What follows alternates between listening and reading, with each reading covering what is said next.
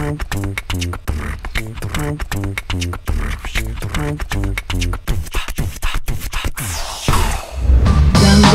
lata. Afue Podcast. Dando lata. Afue Podcast. Dando lata.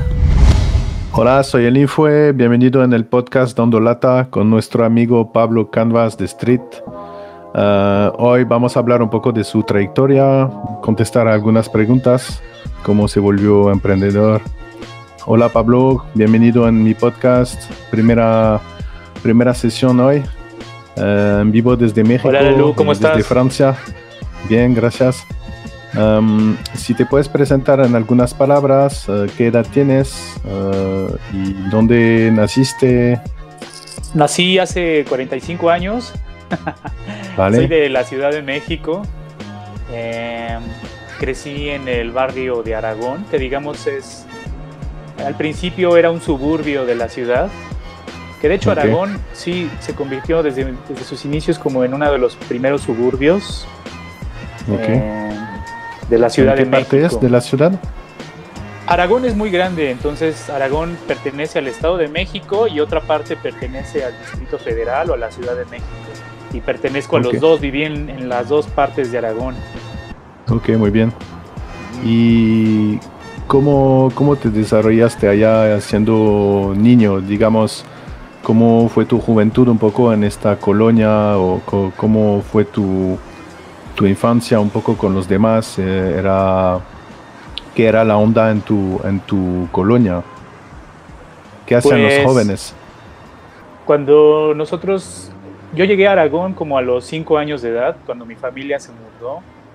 Y va- prácticamente Aragón apenas era una colonia que se estaba construyendo, entonces no había, no había nada realmente, solo casas nuevas y terrenos baldíos. Entonces lo que Ok. hacíamos a esa edad pues era salir a jugar a la calle porque pues, tampoco había tantos, no había carros, no había coches, no había tránsito, no había delincuencia de alguna manera, éramos los primeros habitantes de esa zona y como había muchos terrenos sin construir llenos de tierra, pues jugábamos ahí, ¿no? Jugábamos con la tierra y si llovía jugábamos con el agua y, y con el lodo. ¿Vale? Y, y- y, pues salíamos a rodar bicicleta en bicicleta y jugábamos avalancha. Yo creo que eh, supongo que en México solo se entiende ese término de avalancha, que es una tabla larga con ruedas, que es como un carro. Y Excelente. jugábamos, a eso jugábamos, trompo, bicicleta, avalancha y pues obviamente skate, pero eso ya fue años después. Entonces, sí, vivían como, la pasaban jugando, digamos, con cosas bien sencilla- sencillas y en Francia también, ¿no? Jugábamos afuera mucho en la calle y con, con animalitos o con piedritas, con cosas así, ¿no? Era, sí, básicamente era así. Digamos que lo único que había de, de tecnología era la televisión, pero como era una zona que apenas se estaba desarrollando o construyendo, tampoco había mucha señal de televisión. Era esa televisión que le tenías que mover las antenas para captar los canales. Entonces, pues no, no estábamos muy entretenidos por la tele, más bien salíamos a jugar a la calle. ¿Vale? Y entonces, eh, creciendo, tú me imagino, pues ibas a la escuela a estudiar. ¿Ibas en la misma Sí. colonia o cómo era? Eh, sí, con el tiempo empezaron a construir escuelas y entonces, porque antes iba a otra colonia a estudiar, la primaria. Y, y ¿Y de las primeras ibas? eh, caminando. ibas porque- caminando? Ok. sí, la escuela estaba como a unas cuatro ca- eh, cuadras más o menos. Era, era muy seguro en realidad, no había nada prácticamente, eran casas nuevas, una o dos escuelas y, y listo, no había, y un mercado, es lo único que había. Y la Entonces escuela... eran- pues, era- Eran varios niños que venían de varias colonias en esa misma escuela. Sí, exacto. Ok. Sí, sí, sí. Eh, todos del suburbio. Eran nuevo, éramos nuevos habitantes todos. Sí, sí. Y eso entonces eran más o menos en qué años, en los que o- o- 80? Sí, es eh, principios de los 80, como 1982, Ok. 1981. Ajá. Vale, cuando nací yo. ok. Y entonces, eh, pues fuiste a la escuela ya un rato, después dices que construyeron escuela donde vivías. ¿Y qué edad tenías cuando ya se hizo esa escuela? ¿Ya habías crecido o todavía eras un niño pequeño? Tenía siete años porque Ah, a- entré al segundo de primaria en esa escuela. órale. Entonces, ajá, pues era Y- todo nuevo. ¿Y, ¿Y qué eran tus sueños en ese momento? A los siete años, ¿de qué soñabas? Pues en ese tiempo dibujaba mucho. Ok. Este. Y Creativo. me- me- sí, siempre desde muy pequeño dibujé. Y hasta la fecha sigo dibujando. Pero en ese tiempo lo que me empezó a llamar mucho la atención fue el skateboarding, la patineta. Vale. Solo que, solo que mi familia no querían que patinara porque decían que era muy peligroso y que podía morir. Entonces, eh, cerca de ahí hay un lugar que se llama San Felipe, que es un tianguis, es el tianguis más grande de Latinoamérica. Sí. Y en San Felipe vendían piezas de patinetas y de patines, de patines rotos o patinetas viejas. Entonces, ahí es donde conseguí mis primeros trucks. Y, Eh, ¿qué- entonces, antes, ahora, es muy interesante lo que dices y vamos a seguir sobre esto, pero Ajá. ¿cómo has visto la primera vez, cómo te enteraste que existía el skateboard? Porque dices, venías de una colonia, digamos, eh, que se estaba construyendo, había muy pocas cosas. ¿Cómo has descubierto la primera vez el skateboard y cómo has, cómo has, cómo te ha- llegaste a que te gustaría o quisieras probar esto? Eso fue porque en la casa de mis abuelos, antes de llegar a vivir a Aragón, vivía en la casa de mis abuelos.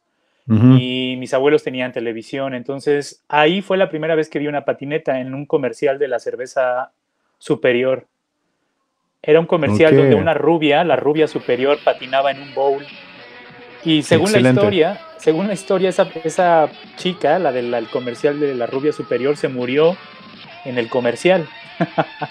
Y Órale.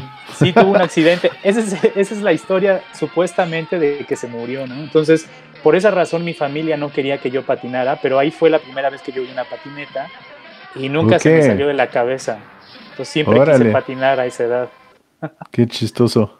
Sí. Entonces viste esto y luego te ibas al changuis y había entonces personas que estaban importando o, o empezaba a a fabricar, no sé, material de skate.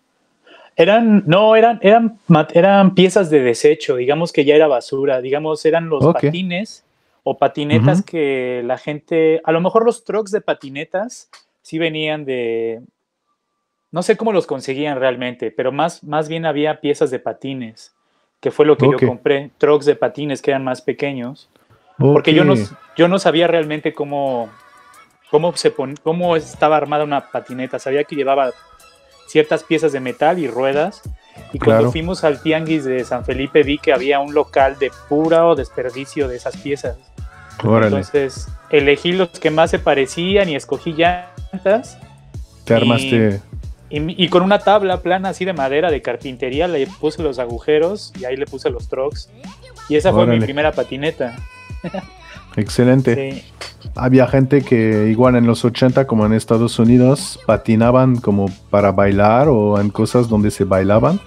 ¿Existía esto o cómo era? Sí. Porque en Francia Ajá. no existió esto. Siempre he visto esto en la tele. Sé que existe, pero no teníamos esto aquí, ¿sabes? Pero sé que había como el fin de semana o no sé cómo la gente salía y iba a patinar y bailar, ¿no? Había también esto entonces en México. Sí, curiosamente, algo de lo que se construyó en Aragón era un lugar que se llamaba Patinerama. Era una pista para patinar. Y los, Ok. lo- los únicos que accedían ahí eran los adolescentes y los mayores de edad. Este, y, y sí, ponían música y la gente salía a, a patinar y a bailar. Y era como una discoteca. Era una discoteca Claro. de patines. Ajá. Excelente. Sí, Entonces sí tú recuperaste cosas de ahí, pues te armaste tu primera, primera tabla. co. Ajá, skate. exacto. Sí, Órale, qué chido. Buena anécdota. sí. Ok, y entonces ya, ¿tuviste esto muchos años? ¿Practicaste o, qué? ¿Luego encontraste más gente o cómo has llegado a, a, digamos, implicarte más en la cultura del skateboard? En esa parte de Aragón no había nadie más o no, no conocía a nadie más que patinara. Ok. Digamos que en Aragón viví cerca de siete u ocho años más o menos. Y después nos mudamos a la otra parte de Aragón, que es la parte de Aragón del Distrito Federal, donde ahí sí conocí patinadores que ya patinaban bien, ya hacían ollie, ya hacían flip, ya hacían varial, ya hacían, no sé, 180, varios trucos. Entonces con ellos me comencé a vincular más en el skate. Y en esa época yo ya estaba en la secundaria. Estaba estudiando la secundaria y en la secundaria encontré a, a, más compañeros que también ya patinaban y eran de otros barrios de la ciudad, de Linda Vista y de, pues más bien de Linda Vista y de zonas aledañas a la, ¿cómo se llama? A la calzada de Guadalupe, a la villa. Eran ah, patinadores de esa zona. Claro. Ok, entonces digamos que desde que eras chiquito hasta, ¿qué? Tus 18, por ahí, ¿no? 18 pues dejé de patinar, sí, más o menos dejé de patinar hasta los 10, así diario, diario dejé de patinar hasta los 18 años. Ok, pero guardaste siempre esas ganas de, de encontrar o como conectarte a ese mundo, ¿no?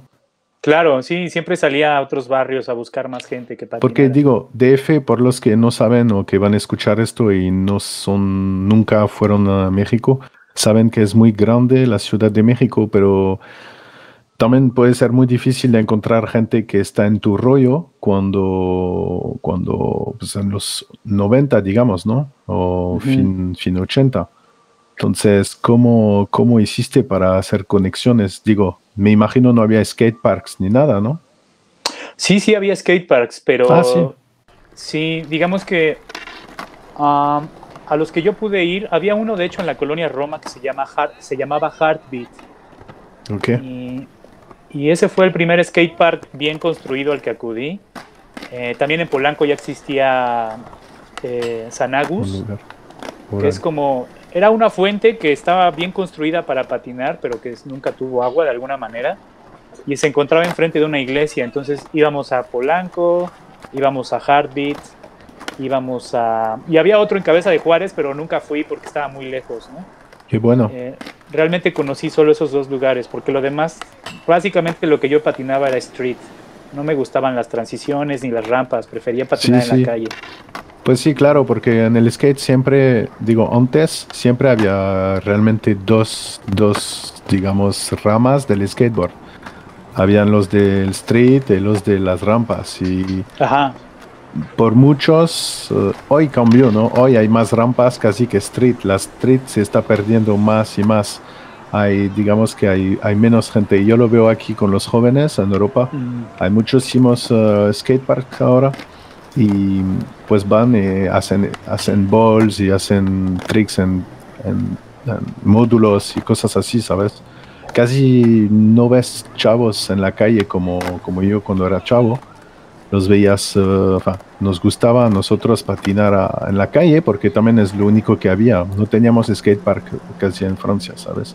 en grandes ciudades había uno o dos maxi, pero en provincia no, no encontrabas casi nada de, de skateparks. Entonces andabas en la calle, pues, aprendías a, patinar ahí, ¿no? Pero en México entonces tenían skateparks. Eso está muy bien. Entonces aquí tienes onda 18 años y ¿por qué quieres dejar el skateboard? ¿O qué pasó? Pues lo que sucedió es que varios con los que patinaba ya no siguieron patinando y a los 18 años, pues no sé, comencé a tener novia, ¿no? Salía con más chicas. y, eso me limitó a seguir patinando. Entonces, Los primeros amores. Ajá, exacto. que te atrapan. pero también como que me comenzó a interesar otro tipo de cosas. Eh, me, me, interesé mucho por el cine también. Ok. Y, y también pues ya estaba a punto de entrar a la universidad, entonces la carrera ya no me dejó ya no me dio tiempo, digamos, de, salir a la calle como quería. Pero entonces te seguiste en un camino siempre, digamos, ligado a la cultura y algo creativo, porque dices el cine, pues también es un arte, un arte, ¿no? Digo, el skateboard también en aquel tiempo era como un tipo de arte o de rebelión, pero era visto como algo totalmente submersivo, fuera de, de las cosas tradicionales y, y yo creo que, que, que pues desde siempre has tenido esa cosa, ¿no? De, de que te gustan las cosas, digamos, alternativas, ¿no? Underground se decía antes. sí, pues yo creo que todo lo que uno pueda vivir de joven es lo que te forma de grande, ¿no? Es lo que te forma para lo que vas a hacer de grande. Claro. Entonces, lo que yo descubrí en la calle, más bien me formé mucho en la calle, ¿sabes? Me, a la gente que, que he querido más en mi vida o que he estimado más en mi vida, la, la conocí en la calle. Y, y creo que eso se me quedó, eh, que siempre que busco a alguien, lo busco en la calle, ¿no? Siento que la gente que, que ha vivido más las calles es más honesta que la gente que no lo ha hecho. Entonces, Claro. me siento más cómodo en las calles de alguna manera, aunque las calles tienen su riesgo, ¿no? No, no normalmente Claro. estás seguro. eh, y eso te genera Pues- también adrenalina, ¿no? Totalmente, y yo creo la calle donde sea no mienten, ¿sabes? La calle es la, la cruda realidad de la vida, de las, de las vidas, de, de, de, de lo que pasa en la calle, pues no hay como, no es la tele. Ajá, exactamente. Y, y, claro, puedes encontrar gente increíble en la calle, personajes que no puedes jamás olvidar, ¿no? A veces es, Sí. es- es- Y también, como dices, puede ser muy peligroso. Y, y en México, pues por haber vivido allá, sé que es muy peculiar a veces, ¿no? El ambiente. Y cuando eres joven, ah, puede ser pesado también, ¿no? Yo creo algunas veces. ¿Has, sentido tú mm, esa sensación ah, cuando eras pequeño de, de temer por tu vida o de tener como algún miedo de que te puede pasar algo grave? O, Claro. sí, Sí, pues varias veces desde muy pequeño, siempre que jugábamos como en pandilla, siempre, te- siempre que vas a otro barrio te encuentras a otros chavos de otras pandillas o de otros barrios y entonces siempre Claro. debe haber una riña, una pelea. Vale. Entonces digamos que esa fue la primera vez que sentí miedo porque los que eran mayores a nosotros eh, siempre nos querían robar algo o nos querían pegar o algo. Pues sí. Entonces o te tenías que defender o, o te echabas a correr o tenías que hacer algo finalmente, ¿no? Tenías que buscar la manera de, de- de- de que no te sucediera nada. Entonces claro. me daba miedo también entender que mi lugar de juego era la calle, pero al mismo tiempo en la calle también podía encontrar enemigos sin, sin que yo los quisiera buscar, ¿sabes? Son como Claro. que salían de la nada, como de a gratis. Y sé que el Y- skateboard eh, también, pues cuando éramos jóvenes aquí, tenía amigos que su skate era como su arma. Porque Ah, sí. como andaban mucho en la calle, si había chicos o bandas más grandes, como dices, que les querían robar o algo, como Sí. hacían skate, tenían el skate para defenderse, ¿sabes? No sé si pasaba eso en México, me imagino que para algunos sí, ¿no? O eras peleonero. No, nunca me distinguí por ser pelonero. Digamos que si llegué a pelearme, fueron como dos o tres veces, tres veces. Vale. Pero, digo, y la tabla nunca la usé como herramienta, aunque sí, sí funcionaba como un arma.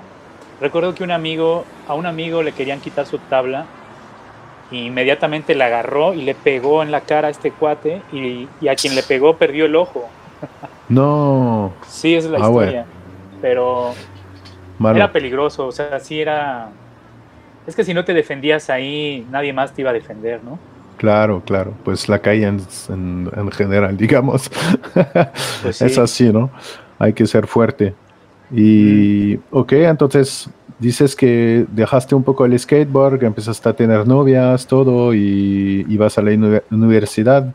¿Qué, mm, qué más hiciste después o cómo has llegado después eh, a, a, no sé, después de tus estudios o a pensar o soñar a ser emprendedor o a hacer tu propio negocio? ¿O antes has trabajado mucho, has probado cosas o cómo has llegado a eso? A tomar Pues, esta decisión. Eh, cuando comencé a patinar, me estaba también enfocando en la música, entonces me metí a trabajar en la feria de Chapultepec. Y Ah, yo, ok. era, yo era uno de los que vendía pizzas, churros, fruta y, y refrescos en el espectáculo de delfines.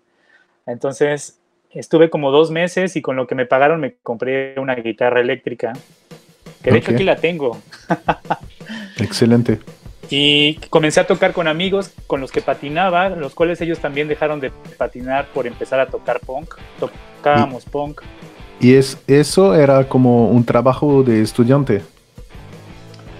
No, pues más bien... ¿O habías eh, dejado la escuela? No, eh, estudiaba la carrera y al mismo tiempo trabajaba y tocaba punk con mis amigos. Ok, entonces sí era como, fa- digo, aquí es como si un trabajo de, de estudiante, ¿sabes? Como Ah, trabajas para poder pagarte el- la escuela, ah, la escuela sí a veces, o también pues tu departamento y tu, tu, tu independencia, digamos, ¿no? Sí, bueno, yo todavía vivía con mis padres, pero más bien trabajaba porque quería mi guitarra. Ok, Porque además la universidad donde estudié pues, es una universidad pública, es la UAM Xochimilco. sí, Entonces no, no me costó la educación superior, digamos, fue gratuita. ok, Y al terminar la carrera me metí a hacer radio, porque lo que quería era hacer radio, quería tener un programa de radio. y lo conseguí, tuve un programa de radio con otros dos compañeros y el programa de radio era de punk y de metal. Se llamaba, Excelente. se llamaba Frecuencia Shampoo.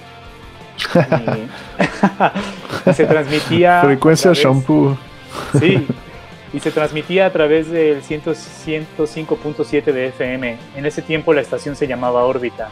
ah, ok, era en la FM, muy bien, Sí, y el programa duró ocho años. órale, Pero al mismo tiempo el, el asunto de tener el programa de radio y, y hablar sobre música me llevó también a, a escribir en revistas de música. Y, y escribí en una revista de música que se llamó Sónica, que, que fue la primera revista de música que, que escribíamos sobre los tres géneros musicales en ese tiempo. vale, Rock, pop y electrónico, ¿no? Entonces, una cosa me fue llevando a la otra y ahí fue donde aprendí a hacer revistas. Digamos que ahí me gradué laboralmente como editor, edi- como editor de contenidos. Y pero en y tu es- experiencia profesional dices, no, no a través de la escuela, no, ya profesional. Ajá. ok, Sí. En ese momento, más o menos, ¿qué edad tenías cuando empezaste a interesarte en la radio y en la, en la edición o en eso de, de, de escribir ah, que era entre Mm. tus 20 y algo? o- Ajá, sí, tendría 23 años más o menos. Vale. Sí, 20 Entonces- sí, exacto, 23 años. Entonces tenías tu grupo y cómo entonces te dijiste, ah, me gustaría hacer ah, radio, ¿cómo? ¿Para pasar tu música o cómo? No, simplemente yo era muy ¿Encontraste tímido. a alguien o? No, lo que pasa es que yo era muy tímido y, y me costaba trabajo hablar con la gente, sobre todo con las chicas. Ujú. Pero me daba cuenta que en general no podía yo comunicarme con la gente, me, me daba pena, me sentía inseguro hablando. Y cuando comencé a hacer mi servicio social en la radio, porque entré haciendo servicio social Ok. como parte de la carrera de comunicación, eh, me di cuenta que al estar dentro de la estación de radio, uno era anónimo, o sea, nadie te podía ver, solo te podían escuchar la voz. Ujú. Y eso me dio seguridad. Dije, ah, pues lo que yo quiero es estar atrás de un micrófono, hablar sin que la gente sepa quién soy, porque antes no había redes sociales, solo escuchabas las voces. ¿no? Y, y eso me impulsó, eso me motivó a, a buscar tener un programa de radio años después. como que te permitió revelar más tu, tu, tu carácter y tu, tu dentro, ¿no? Ajá, exactamente. Porque también es un ejercicio particular de, digo, de hacer lo que estamos haciendo. Por ejemplo, yo sé que es mi primera entrevista así y, y, digo, escuchar su voz y todo ta- también puede provocar algún, alguna timidez o algo, ¿no? ¿Sabes? Claro. Es, es, eh, también digo, es, es bueno para, para, como dices, para abrirse e intentar también a aceptarse, o, pero como dices a la vez, eh, en la radio pues no ves a la persona, entonces te, puedes, como decir, um, te puedes soltar más, ¿no? Porque sabes que nadie te va a ver. nada más es tu voz. Y claro, claro, entiendo. Entonces, la radio y dices que también empezaste a, escribir en revista. Ah, ¿cómo, fue eso? ¿O cómo te pues dio más ganas de, seguirle o, luego hacer tu propio, propio negocio de esto? Claro, pues cuando estuve en Sónica eh, también buscaba colaborar en otros lugares. Iba al museo, del, al museo, iba al Tianguis del Chopo y en el Tianguis del Chopo había una revista que se llamaba Códice Rock. En ese tiempo la, editaba un periodista de rock mexicano que es conocido, muy conocido, que es conocido como Chavarrock. Okay. Entonces, él fue mi padrino en el mundo editorial, fue el primero que me publicó en una colaboración de una revista. Eh, Y bueno, con el tiempo, con los años, supe cómo hacer una revista, entonces en algún momento la revista quebró, se cayó, cerró y, yo me quedé... Eh, bueno, y después me contrataron en una página web para hacer contenidos de cine y otras cosas. Pero cuando finalmente me quedé sin trabajo, eh, dije, bueno, pues si ya sé hacer revistas, pues creo que es el momento de que yo haga mi revista, ¿no? Y fue cuando pensé en hacer una revista de skate. Quería hacer pues una revista de patinetas muy bien hecha en México, pero me daba cuenta que no había la manera de sustentarla, o sea, no había patrocinadores suficientes para, para hacer una revista de skate mexicana. Sí, porque es lo que te iba a decir. ¿Cómo, ¿Cómo, se sostenían esas, esas eh, revistas? ¿Con publicidad nada más o con, con patrocinadores o cómo, cómo, era en aquel tiempo? sí, en aquel tiempo para, esto? para que una revista existiera en aquel tiempo necesitabas un patrocinador. Y esos patrocinadores tenían que ser marcas o empresas, ¿no? Claro. Entonces pensaba, investigué y dije, bueno, si quiero hacer una revista de skate, no hay empresas de skate en México, solo hay distribuidores, pero los distribuidores son los que traen marcas extranjeras, pero no necesariamente tienen dinero para anunciarse en una revista. Ellos están preocupados por vender lo que, lo que importan, ¿no? Y investigando sobre los tenis de skate, me di cuenta que ya había un mercado muy establecido de tenis en México, de todas las marcas. Okay. Entonces dije, ok, voy a hablar de skate, pero también voy a hablar de la cultura de los tenis. Porque, de los sneakers. De los sneakers, porque desde muy niño, eh, como vivía en Aragón, estaba rodeado de muchos tianguis donde había mucha fayuca. Fayuca es como este producto que, te traes de manera ilegal en una maleta y luego lo vendes en tu país, ¿no? Ok, sí, sí. En Aragón veía mucha gente, muchos adolescentes, muchos chavos que usaban tenis en ediciones especiales. A lo mejor no eran especiales, pero eran de otros colores porque eran tenis de, que venían directamente de Estados Unidos. Claro. Entonces desde ahí me empezó a llamar mucho la atención el calzado, los sneakers. Y en ese momento en que yo quería desarrollar mi proyecto personal, dije, bueno, pues lo puedo hacer de sneakers. Entonces comencé a contactar a cada una de las marcas de sneakers, a Nike, a Adidas, a Reebok, a Puma. Esas eran las que había. Había K-Swiss también en México en esos años. y ¿en qué, en, qué, ¿En qué años o en qué época más o menos empezaron a entrar las marcas eh, grandes en México de sneakers? Digo, mediados de 80 o 90. Eh, um, fue como a finales de los 80 que empezaron a entrar las marcas, porque la mayoría del calzado, la mayoría del calzado era Fayuca. Y, lo que encontrabas de tenis eran tenis blancos para hacer deporte o educación física, pero las encontrabas en tiendas de deportes como, la, como Acosta, eh, Martí, ¿no? O sea, y solo eran tenis blancos. Ah, existía Martí en esta época. Comenzaba, sí. Ok. Por los pues que no saben, Martí en México es una, una tienda de, deporte donde venden ropa y tenis, todo esto. Ajá, exacto. Sí, creo que Martí fue como a finales de los ochentas, si no me equivoco. Entonces, eh, pues, como muchos jóvenes, tú fuiste, digamos, atrapado por toda esa cultura americana, o más siendo en México, son vecinos de los gringos, entonces es muy fácil de, de ser influenciados, pero yo, yo y nosotros también en Europa fuimos en la misma, en la misma, ¿no? Claro. El, el principito del, del capitalismo, si lo podemos llamar así. Pero sí, um, las marcas como Nike, Reebok, uh, Asics y, etcétera, Adidas y todo. Y sí, todo ese movimiento de skateboard, un poco de, de- del rock, eh, porque como dices, la música también era muy, muy ligada a todos esos um, nuevos movimientos, perdón. Y, y claro, claro, entiendo. Entonces, tú cuando empezaste a, pensar en hacer tu revista, eh, estamos hablando de, de en qué años más o menos. En el 2007. 2007, ok. Ajá, fue en 2007 cuando, cuando Entonces- comencé. A pensarlo. ¿Y empezaste entonces a buscar también patrocinios o más como a desarrollarte tú solo con publicidades o cómo, cómo funcionó tu... ¿Cómo lo, lo metiste en su hogar? Porque me imagino tu experiencia profesional te ayudó para saber cómo armarlo, pero más o menos como tú lo, lo lograste. Pues. ¿Le invertiste mucho de, de tu parte o cómo, cómo fue? Ah, ¿Cuánto fue? Pues en realidad lo que hice fue. Pude contactar a las marcas de tenis. Eh, la verdad es que no sé bien cómo lo hice, pero pude contactar a todas porque nadie me conocía. Y,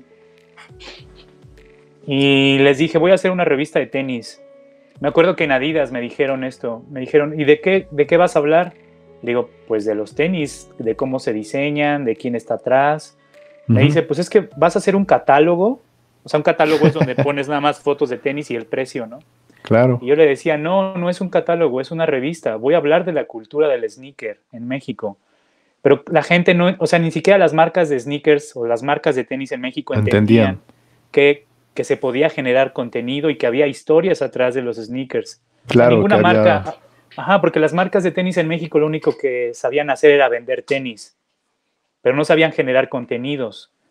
Entonces, en realidad el primer número de la revista que decidí ponerle Canvas, eh, lo saqué con mi propio dinero. Bueno, con el dinero que me prestaron en mi familia, ¿no? Ok. Y Y si saqué- tú, tú, tú, ya te- tú ya tenías la, ¿cómo se dice? La visión de que había realmente una cultura, eh, más que comprarse un- unos tenis, meterlos a los pies y caminar con ellos, había todo un rollo, mm, ah, ¿cómo decir? Cultural, casi como artístico o algo, ¿sabes? Como, no sé si ves lo que quiero decir, como sí, sí, te entiendo. algo más que el, que el, que el sneaker, ¿sabes? Eh, en esos años no lo sabía, solo confiaba Ah. en la cultura del skate. O sea, yo, yo te podía hablar en esos años de tenis de skate, de sneakers, de skate shoes, pero de los demás marcas de tenis casi no. Pero yo confiaba en la, en la cultura del skate para que esta revista tuviera más lec- tuviera lectores. La verdad es que yo no conocía, digamos, el pequeño grupo de sneakerheads que había en México, que ya lo sabía, pero eran muy pocos. Y los comencé a conocer cuando saqué el primer número de Canvas. Ok. Eh, nos comenzamos, no sé, fue algo muy automático. Sale Canvas y ellos me empiezan a buscar y yo los empiezo a buscar y cuando nos encontramos comenzamos a colaborar unos contra con, con otros, entrevistas, tips, dónde están las tiendas, dónde compras, quién es el mejor coleccionista, dónde hay otro coleccionista. Entonces empezó a, en cuestión de, de tres meses se empezó a armar una red de, de gente que me permitió hacer los primeros, eh, los primeros, ¿qué, ¿qué son? Los primeros seis números de Canvas, que fue el primer año. Ok.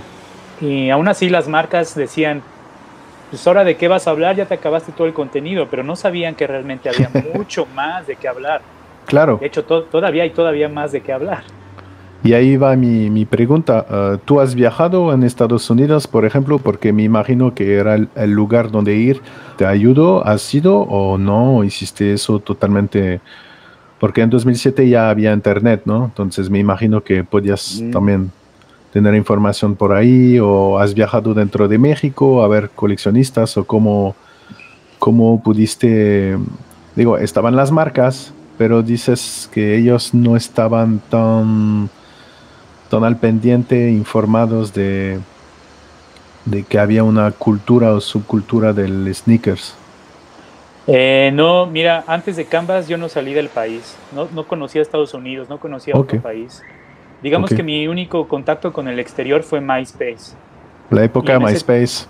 ajá, o sea, MySpace que fue una plataforma de música, pero a mí me sirvió más como una plataforma de conexión. Claro. Con, el, con los extranjeros y desde ahí yo les pedía las desde ahí yo les pedía las entrevistas o los contactaba. Por ejemplo, fue a, través de MySpace que yo contacté a Tommy Guerrero. Okay. el patinador el, patinador que estuvo en Powell Peralta y, y que hoy día tiene una banda que se llama Black Talk Project y, así él, digamos, contacté a, Tommy Guerrero por ahí y él me contactó con Keith Hofnagel, que desgraciadamente ya falleció el año pasado. Y bueno, uno y otro me fueron conectando con más banda, pero yo, yo salí del país por primera vez como, no sé, cinco años después de que... De que empezaste. de que empecé, o cuatro años, sí. Ok. Entonces, en la revista, más que nada, ah, hablaban, de lo que entendí, me dices si, si me equivoco, pero estaba un poquito más uh, acentuado, orientado, más bien, ah, sobre el sneakers de skateboard. Sí, primero fue eso. Se enfocó, porque es lo que yo sabía, en, o sea, en from scratch de skate shoes, ¿no? O sea, no sabía otra cosa, pero conforme me acercaba a las marcas, ellos me empezaban a dar nuevos lanzamientos de sneakers y había siluetas de, sneakers que yo no conocía. Entonces comenzaba a leer sobre esas siluetas, comenzaba también yo a conocer más sobre el mundo del sneaker. Claro. Y, y, pues también la información de los sneakerheads que ya existían en México me ayudaron, digamos que fueron como el, el consejo editorial, de alguna manera, para, para complementar el contenido de la revista. Eh, pero pues metíamos sneakers de todo tipo. Ok. Entonces, Canvas, uh, ¿cuántos años duró? Porque el primer año uh, estuviste haciendo seis números cuando empezaste. ¿Pero eran seis números sobre el año o cómo, cómo lo hacías? ¿Cada cuándo salía Canvas? Sí, la revista era bimestral, entonces cada año eran seis números. Ok. Canvas llegó a tener 19, 19 ediciones. Ok. Ajá, pero bueno, no solo hablábamos de sneakers, también hablábamos de, obviamente, de skate. Ajá. hablábamos de graffiti. Eh, y, y, ponías como que puros mexicanos ah, a la luz, digamos, o, era un poco internacional también, o tenías como partes. Explícanos un poquito, por los que no han conocido Canvas. Los primeros números, bueno, siempre Canvas se, se, quiso distinguir por darle exposición a los mexicanos, ¿no? Porque la cultura americana pues ya tenía mucha fortaleza y era lo que más se sabía, pero lo que nadie, lo que no se sabía era de la cultura de México, entonces el 75%, no sé, el 50% del contenido quizá eran mexicanos y el otro 50% eran extranjeros. Eh, y siempre le dábamos mucho peso a los mexicanos, ¿no? Desde claro. patinadores, empresarios, grafiteros, eh, street artists, eh, diseñadores, ciclistas, pero siempre era con el enfoque de darle identidad a México, ¿no? Y que, porque además Canvas fue, tuvo tanto éxito que, que la pudimos distribuir, distribuir y vender en otros países. Y la gente de otros países eh, se daban cuenta que en México había una cultura, ¿no? me, doy, me di cuenta que mucha, la, la, mayoría de la gente que se dio cuenta de ello era gente de California o de Nueva York.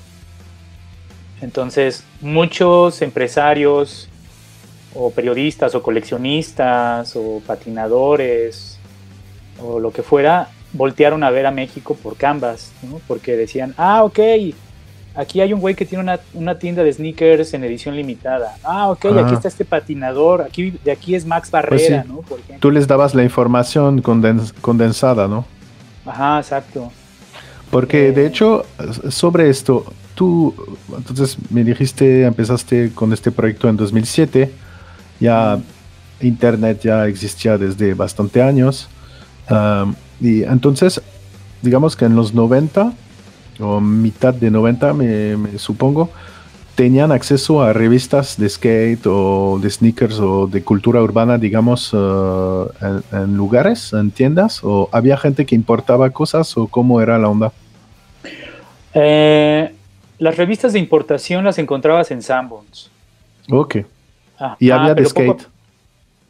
había de skates, claro. Ahí Había de graffiti también, por ejemplo. em, sí llegó a haber de graffiti, claro. Ok. pero, pero no llegaban con mucha constancia.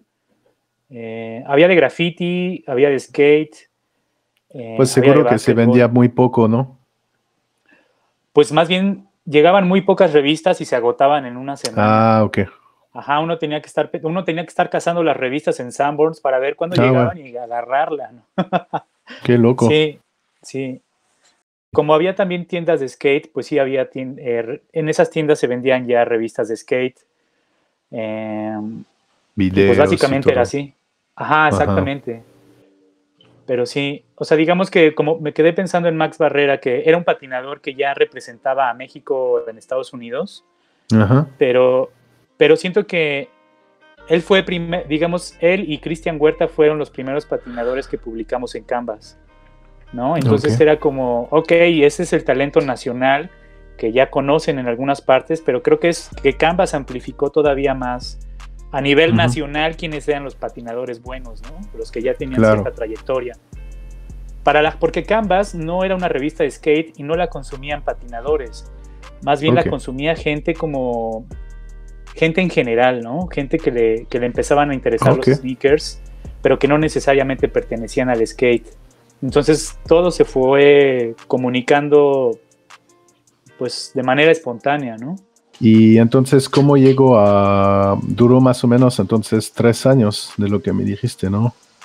Duró cuatro años, tres o cuatro años Cuatro años. Canvas. Ajá. Ok. Y, y la decisión de terminar o por qué, por qué terminar con Canvas y empezar otro proyecto que hoy es- se llama Street. Pese a que la cultura del tenis estaba creciendo, eh, yo buscaba otro tipo de patrocinadores que me permitieran crecer como revista y como editorial, porque lo que quería era generar un grupo editorial donde pudiera hacer más revistas de otro género, ¿no? Ok. Pero, pero en algún momento algunas marcas me dijeron que no les interesaba anunciarse en Canvas porque Canvas solo era una revista de sneakers. Y yo le decía, pero es que además de sneakers también hay streetwear, ¿no? Y hay otros fenómenos que también van con tu marca, ¿no? Pero te digo que las marcas nunca, normalmente las marcas son así muy cerradas, la gente que trabaja en las marcas solo ven así, no pueden ver así. Y les decía, me acuerdo del ejemplo de Levi's, por ejemplo. Fui a buscar a Levi's y me dijeron, o sea, sí está padre tu revista, pero no me voy a anunciar porque hablas de skate y hablas de graffiti. Y yo le dije a Levi's, ok, pero pues los que patinan y los que hacen graffiti se visten con Levi's. Claro. Y, y como que ese es un ejemplo básico, digamos, Sí, esa es la... era Pero no lo la- entendían ellos. No, y ellos ni otras marcas lo entendían. Entonces, en Pero- algún momento, No, no piensas, eh, te corto, disculpa, pero no piensas que en aquella época justamente se estaban dirigiendo más a lo digital y no en lo, físico, digamos, porque hubo una transición muy fuerte, ¿no? Con, con el peso de Internet, cuando hubo más y más sitios para como el Facebook o otras, otras eh, redes, digamos, donde podías empezar a publicar eh, eh, tus publicidades, digamos, y, y ser más eh, interactivo, ¿no, ¿no te dio, entre colmillos, miedo o un poco de... No, no, ¿No te cuestionó sobre esto? en esa época, en esa época entre la transición entre Canvas y Street, eh, bueno, porque Canvas después le cambiamos el nombre Street, eh, todavía no existía, todavía no había un boom digital. ok, Todavía, todavía no era, no existía ese boom digital, tal cual. ok, Este, más bien, las marcas estaban interesadas en, en vender y vender, pero no, no entendían que para poder vender vender tenían que entrar a la cultura de la gente, ¿no? Entonces, lo que sí comencé a ver fue una caída en la cultura del sneaker en México y entonces ya no todas las marcas se podían anunciar, les costaba trabajo anunciarse en Canvas, por lo cual yo tuve que buscar otros anunciantes y por eso recurrí a otras marcas, las cuales tampoco se quisieron anunciar. Pero entonces me di cuenta que, que si yo seguía enfocado en sneakers en esa época, para Canvas no, no, iba, no iba a funcionar. Entonces lo que necesitaba hacer era buscar un nombre más genérico de una cultura, ¿no? Porque Canvas estaba identificada como la revista de sneakers, por más que hablara de skate, por más que hablara de graffiti, sí. por más que hablara de street art, por más que hablara de cualquier otra cosa, o de streetwear también, las marcas no lo iban a entender. Y lo, solo lo iban a entender si yo ponía un nombre general. Y por eso a Canvas le puse el nombre de Street. Ok. Porque de hecho hablas de, de, de Canvas y de otra vez de eso de la cultura de sneakers. todo. Me acuerdo que había un, un, un evento cada año, ¿no? Sobre sneakers en la Ciudad de México. Sí, pero eso eras- ya fue mucho después. ¿Fue mucho después o qué? Tú, tú Sí, ya no tenías Canvas. Eh, no, ya no. Ok, no has, no has participado, digamos, en ese, en ese aspecto de, de este evento. No. Ok. No, lo único, no, des- todos los eventos, después de Canvas, yo ya no, digamos, participé de alguna manera activa en el mundo del sneaker. Ok. No, ya Y no. entonces, entonces cambiaste de Canvas a Street. ¿Qué es Street hoy? Hoy, hoy, bueno, ya no es una revista impresa. Hoy Street nada más es una plataforma que de todos los contenidos que teníamos, eh, seleccionamos, pues no seleccionamos, sino que más bien el tiempo nos fue indicando hacia dónde enfocarnos y nos enfocamos en el bombing, en la escritura de graffiti.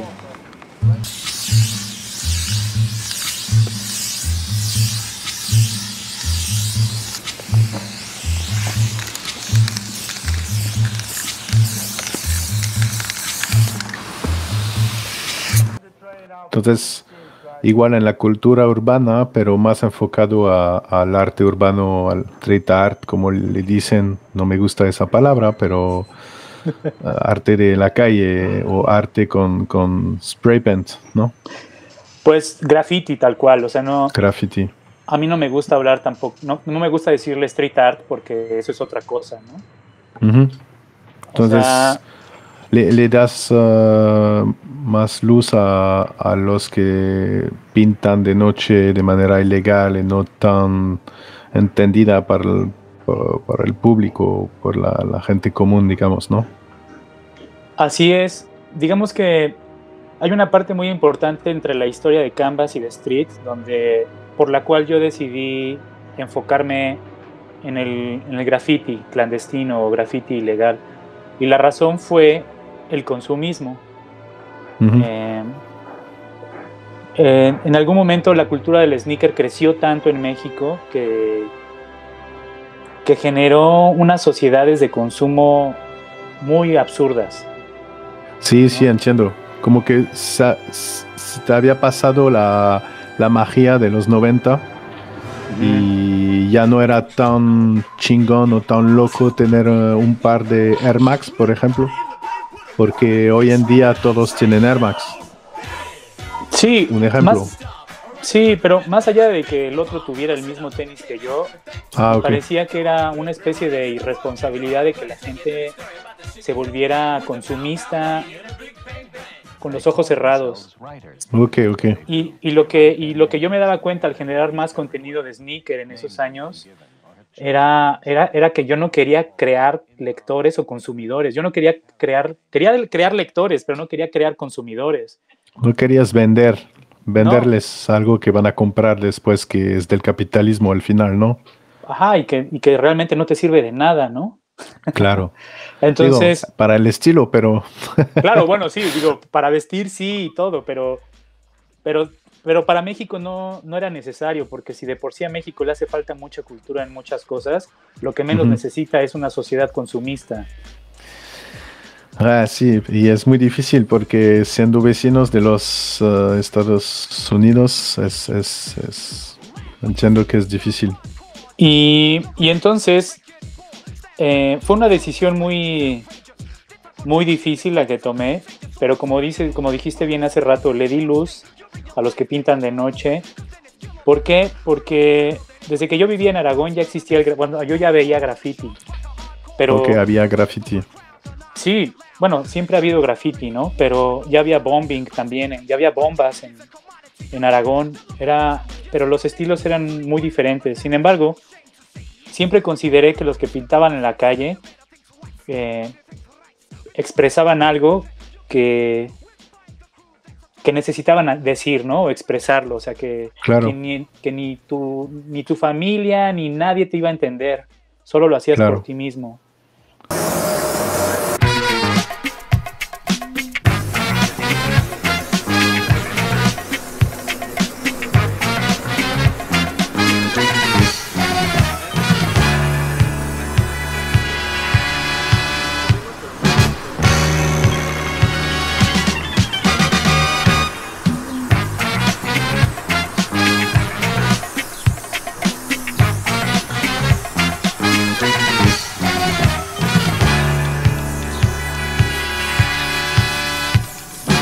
Entonces, en el momento en de la transición entre Canvas, Street y luego cuando llegó el boom digital, que ya no me permitió imprimir Street como revista, decidí precisamente darle voz a la gente que se expresa todos los días o todas las noches, ¿no? Y a través Y- de tu sitio, ¿no? Sí, porque ya no imprimía. eh, Digamos que la página la convertí en esta plataforma donde comencé a subir fotos y después videos de, de graffiti y hasta hoy en día, ¿no? Claro. Ajá. Y, y- y entonces, ¿tú crees que en la cuestión de graffiti en, en México am, sumergió en la misma época que en Estados Unidos, al mismo tiempo? Nada más que no nadie ha hablado tanto de esto o llegó un poquito después, como en Europa o, o piensas realmente que en realidad había gente que pintaba en México al mismo tiempo que empezaron eh, de pintar en Estados Unidos. Mm, bueno, en México sí llegó después que en Estados Unidos, Ok. aunque Porque cuando hablas de los, eh, permítame, pero cuando hablas de inicio de los 80, que tú vivías en, en Aragón y que había grafitis, am, estamos en los primeros 10 años del graffiti, digamos. así es, pero el graffiti que, que se vivía en México es el graffiti que fue heredado de los cholos, digamos, ¿no? Ok, Eh, digamos, siempre hubo graffiti en México y eso lo dijo Chas Bojorquez eh, en una entrevista que tuvimos, me dijo que, que él leyendo e investigando encontró que el graffiti en México, de alguna manera, este graffiti territorial, o sea, no, no el Claro. bombing, sino el graffiti, escribir, el Sí, sí. apoderarte de las calles, eh, comenzó desde la época de la Revolución Mexicana. claro. Pero, pero es un, es un graffiti distinto al graffiti de Nueva York, por ejemplo, ¿no? Sí, de, con latas, sí. Ajá, y, y es un graffiti más cercano al cholo, que está marcando territorio. sí, porque viene con la, perdón, pero sí, viene con la evolución también de los spray paint. Ah, digamos que antes de los 70 no había latas de graffiti. Digamos, en los 50, 60 empezaron a, ver pinturas de, de aerosol. Pero claro que en México tienen una cultura donde pintaban paredes desde mucho antes, como dices, desde la revolución. Es muy interesante porque mm, yo creo que cuando te vas más y más y más atrás, siempre puedes encontrarle una raíz en tu país y, en México en particular de, cómo fue algo totalmente natural al final que de Estados Unidos regres- regresó esa, esa cultura de la calle, de pintar paredes y, ¿sabes? Eh, la expresión de que es el graffiti, ¿no? sí, totalmente. Eh, a México el, el graffiti comenzó como a explotar, digamos, a, principios de los 80. O sea, yo podría decir que desde el 79, 80, 81 fue cuando comenzó a haber graffiti en las calles de alguna manera. O sea, como el graffiti que conocemos hoy en día. ¿Por qué? Porque había en las generaciones de, de gente que podía viajar a Estados Unidos fueron las que trajeron ese graffiti. Claro. ¿no? O los que iban a Los Ángeles o que porque iban a visitar a su familia veían el graffiti allá y lo venían a copiar, a- lo venían a reproducir de alguna manera en un estilo distinto, ¿no? Y como decías hace rato, ¿no? Había pandillas cuando tú eras de, de una colonia y otros de otra, pues Sí. se peleaban y marcaban su territorio, me imagino, ¿no? Sí, claro, o sea, me acuerdo Y los cholos, pues es esto, ¿no? en la primaria me acuerdo que había una pandilla de morros que se llamaban la banda del pañal. Entonces por todos lados andaban pintando la banda del pañal, la banda del pañal. Ok, ok. ¿no? Y, y sí, ya veías bombitas por ahí, ¿sabes? Eran. Claro. Entonces, hoy Street expone, digamos, eh, grafiteros eh, ilegales y, y lo que es graffiti. ¿Qué, mm, qué es el propósito realmente de, mm, de llevar ese proyecto? Digo, algunos proyectos en el futuro que has pensado, que, que va a guardar el mismo formato o, o cómo va a ser Street eh, más adelante con esto. ¿Has pensado algo? ¿Qué quieres hacer con, con esto para el futuro? Pues Street, cuando enfoqué Street en graffiti, eh, la idea original fue estar en contra del consumismo y, entra, y estar en contra de alguna manera del capitalismo. ¿Por qué? Pues darle voz a la gente, ¿no? Porque además también siento que necesita la sociedad entender por qué se pintan las calles, ¿no? Y que la gente cuestione las reglas que nos imponen las autoridades. Claro. ¿no? O sea, yo hoy en día eh, puedo entender que si te pintan la casa te vas a enojar, ¿no? Pero también sería importante entender por qué las autoridades siempre nos dicen que no hagamos tal cosa y nosotros como sociedad siempre decimos, sí, está bien, lo voy a hacer. O sea, es como mi manera de decirle a la gente, cuestionen lo que la autoridad nos está obligando a hacer, porque hay muchas cosas que no nos tendrían que, que censurar, ¿no? y es básicamente como la manera, a través del graffiti ilegal es la manera de decirle a la gente, para mí, que cuestionen lo que, lo que, los, lo que les rodea. Ujú. Pero volviendo a tu pregunta, eso mismo se fue convirtiendo en una plataforma, Street se fue convirtiendo en una plataforma de difusión y de proyectos culturales, porque Ajá. gracias al graffiti clandestino, pues he podido trabajar con el Instituto Goethe, la Alianza Francesa, eh, el Museo del Chopo, eh, y la Casa del Lago, ¿no? Y el Fotomuseo de Cuatro Caminos. Entonces, a lo largo de estos años he podido hacer ex- exhibiciones o exposiciones culturales, ¿no? La, la última de ellas se llamó Ilegal, donde conté la historia del graffiti de México, ¿no? Desde, pero desde, desde el inicio de las fronteras, desde los estados fronterizos, cómo, baja, cómo fue bajando estado por estado de la Vale. República Mexicana hasta llegar al Distrito Federal. Ah, Eso es como un ejemplo, ¿no?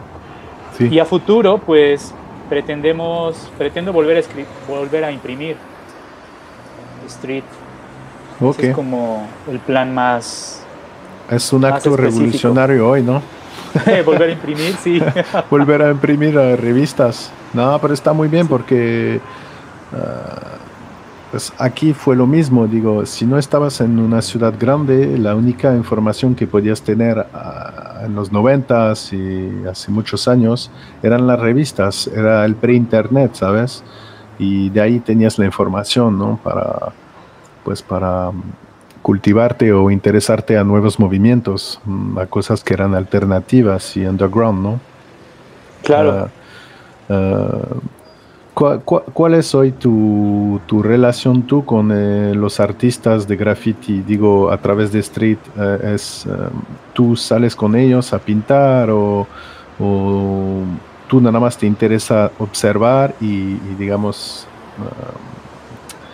tomar fotos o porque también tienes tu parte, digamos, de creatividad o de tu ojo que, que al final tú metes adelante a través de tu, de tu página. Pues esa es otra parte. También desde muy niño tomaba fotografías. Ok. Ah, mi, mamá, mi mamá siempre tuvo una cámara a su lado y siempre me dejó usarla desde que tenía 5 o 6 años. Siempre he tomado fotografías.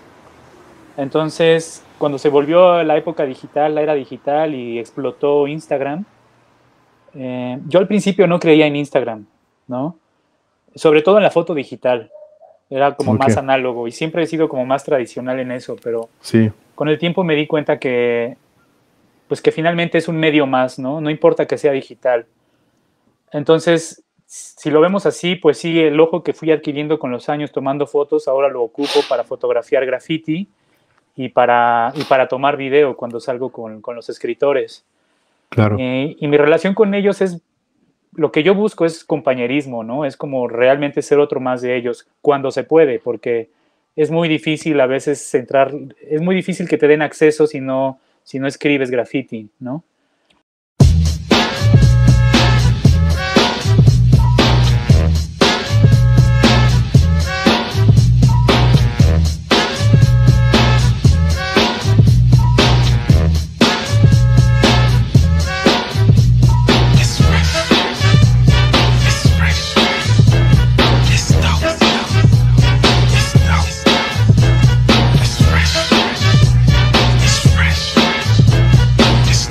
Por eso, ahí, ahí va mi otra pregunta.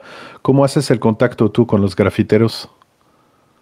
Porque, pues digo, a través igual del skateboard o de la calle, o porque pues, tienes un pasado en la calle, o digo, has crecido en el DF y obviamente con el skateboard o así en el mundo de los sneakers, obviamente has encontrado grafiteros en algún momento de tu vida pero mm, hoy en día cuando buscas algunos artistas o gente que ves en la calle, ¿tú los buscas o nada más tomas sus fotos y luego las publicas o, los buscas? ¿O los dos? Pues los dos y los tres y los cuatro. sí, Digamos que quien me, quien me hizo conocer los primeros escritores de cerca y platicar con ellos fue Canvas, la revista, ¿no? Ok. Y, y cuando comencé a enfocarme en graffiti, pues ellos mismos se, volvieron a acercar y, okay. y me decían, hagamos esto, hagamos lo otro, ¿no? Se comenzó a armar otra vez la red. Sí, porque pues, no hay muchas revistas de graffiti, ¿no? En México. Eh, no, ya no. O sea, revista impresa no hay. No, ya no hay. Porque me acuerdo cuando yo me fui a vivir allá, que era ah, la primera vez que fui en México era 2007 y había una revista, se llamaba, ah, era de una tienda de latas del centro y imprimían una revista con, pinturas de, México. Pero el formato no era, era un poco old school, la verdad pero es la única revista que encontré, no me acuerdo cómo se llama. Illegal Squad. Pero eso fue después, creo que la primera que tuve era, no era Illegal Squad, era otra cosa. Pro X. Ah, ah no, Pro X era, no, no, creo que eso era... puede ser una que parecía como si, no sé cómo decirte, como si habían hecho un montaje en Photoshop muy rápido con unos fondos, uh, no sé, era muy chistoso. Había como efectitos de, máscaras o cosas pegadas en el, en el fondo y, unas fotos, muchas, muchas fotos de calle. Eh, sí, era muy chistoso se me recordó en realidad en 2007 cuando yo topaba mis primeras revistas aquí en los, en los 90, ¿sabes? Como que me recordó un poco esto. Pues sí, ha habido revistas a lo largo de los años, eh, pero pues ha sido difícil sustentarlas, ¿no? Claro. O sea, sostenerlas porque, bueno, en aquellos años era más difícil porque los únicos consumidores eran los escritores de graffiti, ¿no? Hoy en día va a ser diferente si hubiera una revista impresa, pero dado la pandemia y todo lo que ha pasado en el mundo, creo que va a ser muy difícil hacerla porque todo se hace más caro. Y no sé, la verdad, es esto de, volver a imprimir una revista de graffiti es todavía parece una utopía, pero quién sabe. Y, y en vez de, hacer una revista, ¿no te gustaría hacer más bien un libro que podría mm, colectar lo que me dijiste de, toda la historia que contaste en las eh, exhibiciones eh, que hiciste de graffiti Mm. del norte hasta la ciudad y, y hacer una retrospectiva del graffiti en México sobre, no sé, los últimos 20 años, 30 años. ¿No te Pues- interesaría? Sí, comencé a, comencé a tratar de hacerlo, pero curiosamente, mira, espera. Porque la verdad lo merece México y no hay. Eh, pues sí lo hay, ¿eh? Curiosamente, Ah, cuando estábamos haciendo ilegal, me enteré de que un buen cuate estaba, ya había escrito un libro que había escrito 10 años antes, y es este, Ok. Graffiti Graf- DF. Graffiti DF. Entonces, este libro compendia eh, pues 30 o 40 años de graffiti en México, Órale. hasta nuestros Y- días. ¿Y, ¿Y cuándo salió, dices? Eh, lo imprimieron el- en el 2018. Ah, ok, ok, es reciente, sí. Ajá, y entonces en la exposición de Ilegal lo pudimos presentar, ¿no? Porque coincidió en que lo iban a imprimir y gracias a este libro también generamos contenidos para la exposición. Digamos que fue una guía que nos ayudó mucho para, por, por ejemplo, o sea, esto es arte punk de lo que existía en México cuando Qué ya chido. existía graffiti en México, ¿no? Está bien chido, sí. O sea, tiene muchos documentos interesantes y artículos. La cosa de este libro es que nunca se puso a la venta, salvo en el museo donde fue la exposición, Ok. pero y la, según entiendo, las copias se regalaron a los escritores de graffiti que aparecen en este libro. Ok, es una edición limitada, entonces. Sí, es una edición limitada y encuentras cosas muy... Encuentras fotografías que, que, pues, de México antiguo, digamos, ¿no? De- para el graffiti. Ah, güey. Excelente. sí. Sí, se ve. Está, Se ve muy me gusta mucho, es- está bien escrito, o sabía- sea, tiene un- te cuenta una Ajá. buena historia este libro. Órale. No, no había escuchado hablar de él. Está muy bien. Ok. Pues creo que hemos dado una buena vuelta sobre un poco tu trayectoria y, y de dónde empezaste hasta, hasta hoy, dónde estás, en qué trabajas ahorita. No sé si tú quieres um, igual agregar algo sobre anécdotas, proyectos, algo que quieras decir, pasar un mensaje a la banda o lo que sea. Adelante. Eh, igual creo después pues vamos a, a concluir esa entrevista, Pablo.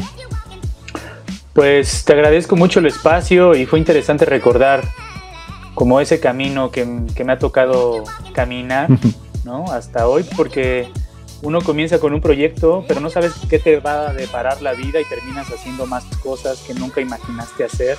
Claro, Y, y eso es lo interesante, que más bien lo que podría decir es que,